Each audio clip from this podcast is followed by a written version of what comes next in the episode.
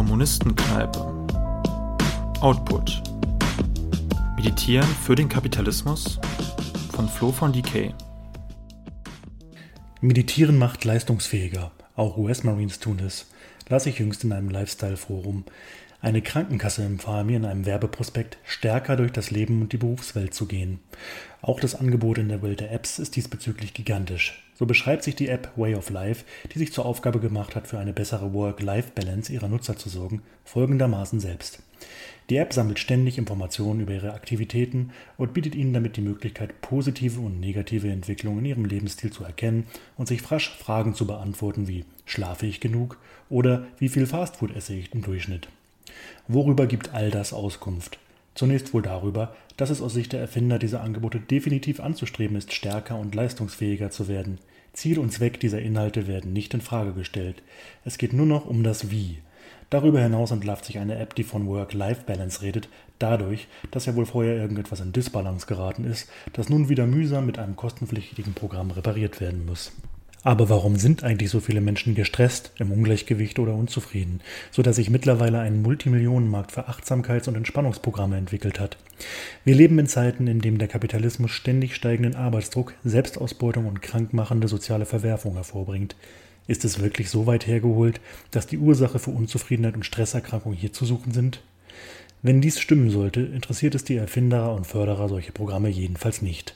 Für gesellschaftliche Probleme haben diese immer nur individuelle Lösungen parat. Und das hat System. Ich erinnere mich noch gut, dass vor einigen Jahren, als ich in einer psychiatrischen Einrichtung tätig war, unsere Fallzahlen erhöht wurden und gleichzeitig Personal gestrichen wurde. Als Kompensation wurden uns damals sogenannte Oasentage angeboten. Hier konnten wir Meditation und Entspannung erlernen. Ich habe mich damals schon gefragt, ob ich meine Zeit nicht besser damit hätte verbringen sollten, einen Streik mit meinen Kolleginnen zu organisieren. Doch das Ausblenden von der gesellschaftlichen politischen Sphäre und die Ableckung hin zum Individuum liegen in der DNA solcher Verfahren.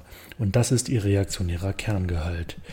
Der besonders anfällige Leib- und Seelenapparat der Menschmaschine soll wieder flott gemacht werden, und dass dies mittels spirituell entkernter Selbsttechniken ganz gut gelinge, wollen inzwischen sogar immer mehr Studien beweisen und Unternehmen ausnützen, so der Philosoph Philipp Kofke in einem Beitrag für Deutschlandfunk Kultur.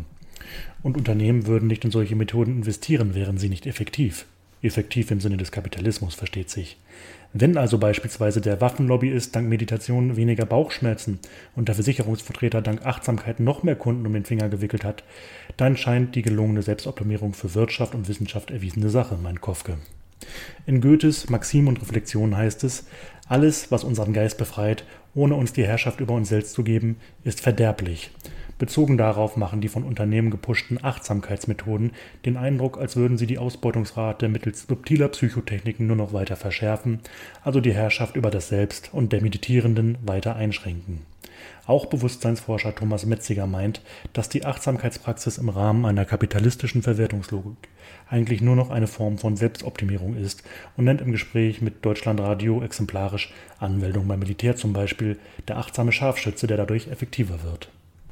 Wenn die Deutsche Bank und die EZB mit Meditationsgruppen für Führungskräfte experimentieren, wenn die Harvard Business School Kurse für Mindful Leadership, achtsame Führung anbietet und wenn der Milliardenkonzern Facebook Compassion Research Days, Tag der Mitgefühlsforschung, einführt, kann man sich ungefähr ausmalen, wie systemkonform, ja sogar systemstabilisierend der Achtsamkeitshype sein kann. Das System, in dem wir leben, heißt Kapitalismus. Dieser hat in der BRD der letzten 30 Jahre nochmal rapider für wachsende soziale Ungleichheit und Armut gesorgt. Neoliberale Reformen haben den erkämpften Sozialstaat demoliert. Sichere soziale Bindungen und Verlässlichkeiten werden etwa durch eine Schleifung des Kündigungsschutzes, unsichere Leih- und Zeitarbeit oder etwa das menschenverachtende Hartz-IV-System zerstört. Die Einsamkeit und Vereinzelung nimmt zu. Das Ganze bleibt nicht folgenlos. Laut Barmer Report ist jeder vierte junge Erwachsene in Deutschland von einer psychischen Erkrankung betroffen. Zwischen 2005 und 2016 ist der Anteil der 18- bis 25-Jährigen mit der Diagnose Depression um 76 Prozent gestiegen. Das Geschäft mit Antidepressiva und angstlösenden Medikamenten ist in den letzten Jahrzehnten in Milliardenhöhe gestiegen. Die Corona-Pandemie mit ihren psychosozialen und ökonomischen Verwerfungen wird diesen Trend noch einmal stark verschärfen. Die bürgerliche Psychotherapie klammert die sozialen und ökonomischen Bedingungen, unter denen solche Störungen gedeihen, meistens systematisch aus. Das gilt auch für jene Therapeutinnen, die auf Achtsamkeit setzen.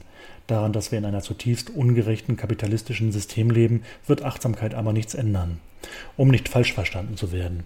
Es ist nichts dagegen zu sagen, wenn jemand nach einem gestressten Arbeitstag meditiert. Ich habe nichts dagegen, wenn eine alleinerziehende Mutter, um sich zu holen, am Wochenende einen Yogakurs macht. Auch wäre es arrogant und falsch, einem Menschen, der unter einer Angst- und Panikstörung leidet, die Achtsamkeitspraxis zu verbieten, wenn diese ihm helfen, die Symptome zu lindern. Problematisch wird es aber an der Stelle, wo sich Kolleginnen eines ausbeuterischen Konzerns für die Gründung einer Meditationsgruppe statt eines Betriebsrates entscheiden oder die gestresste, alleinerziehende Mutter ihr Seelenheil nur noch in Meditation oder gar Esoterik sucht, anstatt für Frauenrechte zu streiten. Das Getriebe um Achtsamkeit, Meditation und Entspannungsverfahren lädt sehr subtil dazu ein, nur die Symptome gesellschaftlicher Missstände zu lindern und zu verdecken. Das gilt es zu entlarven. Die Lösung heißt Widerstand statt Selbstoptimierung.